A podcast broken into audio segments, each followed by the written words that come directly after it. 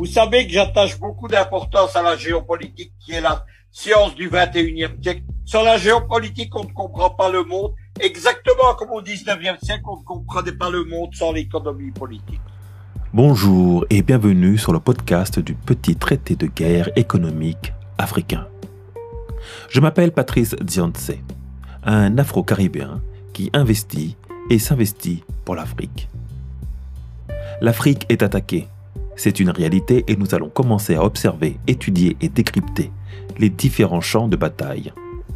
Ce qui fait la particularité de cette guerre économique contre l'Afrique, c'est sa durée, sa polyformie et surtout sa structure hydrique. Alors, qu'est-ce qui se passe entre la Russie et la France sur le continent africain? Moi, je voudrais recadrer le sujet. Parce que ce qui oppose en Afrique, le bloc américano-occidental et le bloc de l'Est, ce n'est pas la Russie et la France, c'est la Russie et les États-Unis. Les États-Unis ont lancé le printemps arabe et puis le printemps africain pour chasser les Chinois et maintenant les Russes d'Afrique et les Français, c'est une puissance secondaire sur le déclin. C'est une puissance qui n'est en Afrique que sous parapluie américain et qui a justifié longtemps sa présence en prétendant être pour le compte des Occidentaux le gendarme de l'Afrique ou comme disait Donald Trump, le shérif de l'Afrique. La France, elle a échoué en, au Sahel, elle a échoué en Libye, elle a échoué même au sein de l'OTAN comme est en train de le démontrer la crise actuelle entre les États-Unis, l'Angleterre et l'Australie et la France. Et ce qui se passe actuellement, c'est une guerre asymétrique, une guerre hybride qui oppose la Russie et l'Iran au bloc occidental. L'hydre coloniale, comme le présente le chercheur et militant franco Lolia de la brigade anti-négrophobie, est une allégorie à l'hydre de la mythologie grecque.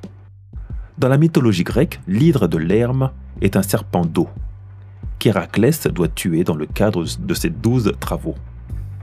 À chaque fois qu'on lui coupe la tête à l'hydre, deux nouvelles têtes la remplacent. Seules les flèches trempées dans le sang de l'hydre lui provoquent des blessures incurables. Transpercer son cœur ou le détruire finira par l'achever. Les militaires aiment aussi utiliser les termes d'opération Hydre, comme durant la Seconde Guerre mondiale, l'opération Hydra fut de bombarder des installations de recherche et de fabrication de missiles allemands. Mais plus récemment, la stratégie de l'Hydre a été utilisée au Mali. Tiens, tiens, tiens donc. Aujourd'hui, il était justement question que je vous parle du Mali car il s'y joue une situation de guerre tout à fait cruciale qui nous concerne tous. Le Mali est une carte importante de la géopolitique et de la géostratégie africaine. Sur un jeu d'échiquier, elle fait partie des pions les plus forts, et dans un jeu de tarot, un des atouts. La chute de l'Afrique passe par le Mali, mais sa renaissance se fera aussi par elle l'on s'est aperçu de la richesse incommensurable de l'Afrique après que le Mansa Moussa fit chuter les cours mondiaux de l'or lors de son pèlerinage à la Mecque.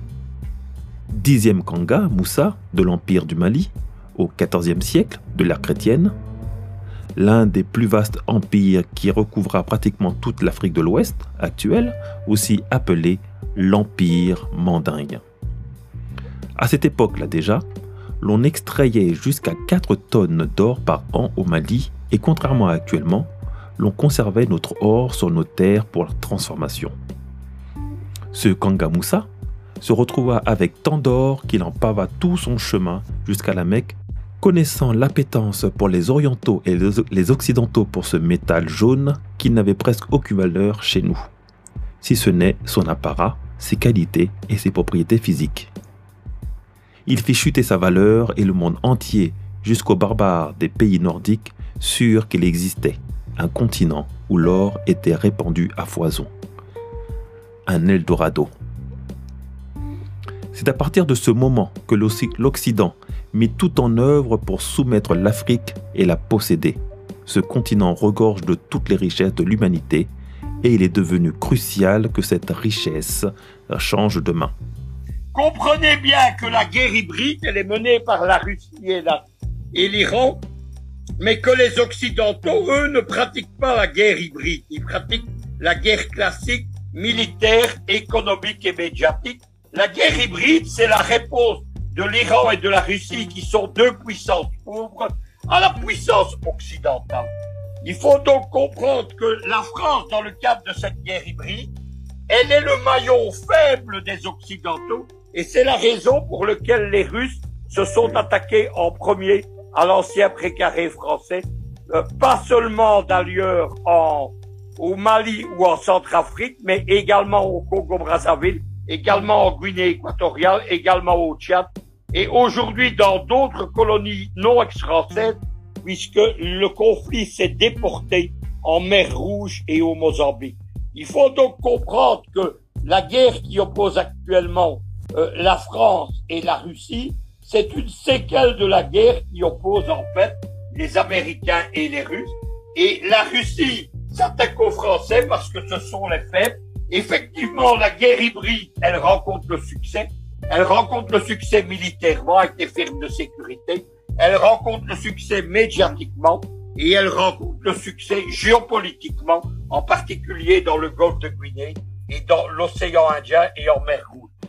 L'hydre colonial prend naissance à ce moment-là. Et en 2013, lors d'une opération de l'armée française en territoire malien, ce terme ressurgit, comme par hasard. L'on veut nous faire croire que l'hydre, ce sont les armées djihadistes par les multiples têtes de ce mouvement, tantôt Al-Qaïda, tantôt ACMI, tantôt Boko Haram, mais le corps de l'hydre a toujours été en Occident. Et les différentes têtes se trouvent toujours à côté des lieux géostratégiques miniers et pétrolifères, là où il y a de l'or, du pétrole, de la bauxite ou de l'uranium. Il a été convenu depuis le début de cette guerre, qui démarre dès la chute des pharaons, de désarmer le continent de toutes ses armes. D'abord de sa force vitale, avec les razzias négrières, cela aura été une opération de dévitalisation du continent en la vidant de ses ressources les plus intelligentes et les plus costauds. Ce qu'on ne dit pas, s'agissant des razzias négrières, c'est qu'on en a choisi l'élite intellectuelle, politique et militaire pour être bannie. On est très loin de l'imaginaire de la série Racine, avec des ponctions aléatoires. Les, les enlèvements étaient ciblés car l'on avait besoin de compétences spécifiques pour dompter les îles Vierges et les Amériques et construire de nouvelles cités de l'autre côté de l'Atlantique. Tout comme le furent les prêtres égyptiens pour bâtir la Grèce antique quelques millénaires précédemment. C'est donc une défaite globale française et elle annonce d'ailleurs une défaite plus globale du bloc occidental. Les États-Unis sont à la contre-attaque, ils sont en train de développer depuis une année le plan a été préparé par Donald Trump, il est appliqué par Biden. Il faut arrêter avec tous les discours sur Trump président, nationaliste, anti-système, etc. Les présidents américains, depuis Bush 2, ils font la même politique. Sous Obama, sous Trump et maintenant sur Biden. On a donc préparé une contre-attaque occidentale. C'est une espèce, tout d'abord politiquement, de super printemps arabo-africain dans une vingtaine de pays le renversement d'Omar el-Béchir et le renversement d'Alpha Condé en font partie. Et secondement, il y a le redéploiement des Américains de l'OTAN. L'OTAN jusque-là concernait uniquement l'Afrique du Nord, essentiellement le Maroc et la Libye. Aujourd'hui, la zone d'activité de l'OTAN est en train d'être déployée depuis la Méditerranée jusque la mer Rouge. On nous a ensuite désarmés mentalement et spirituellement, car ça marche ensemble. Et cela a concouru à faire chuter notre qualité de science cognitive.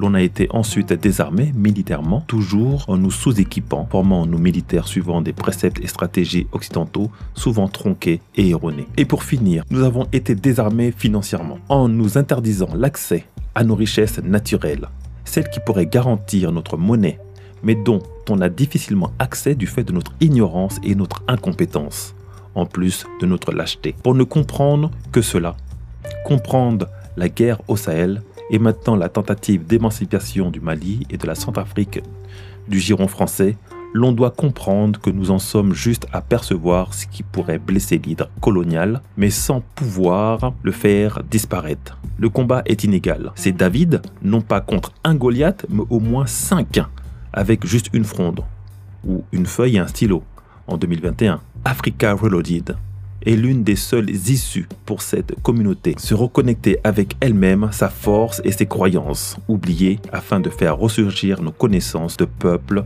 de bâtisseurs. La France au milieu de tout cela, c'est un des points d'attaque de la Russie, mais ce n'est pas le sens principal de la manœuvre. Je suis Patrice Dianse, un Afro-Caribéen qui s'investit pour l'Afrique et investit en Afrique. Entreprendre ou mourir, nous vaincrons.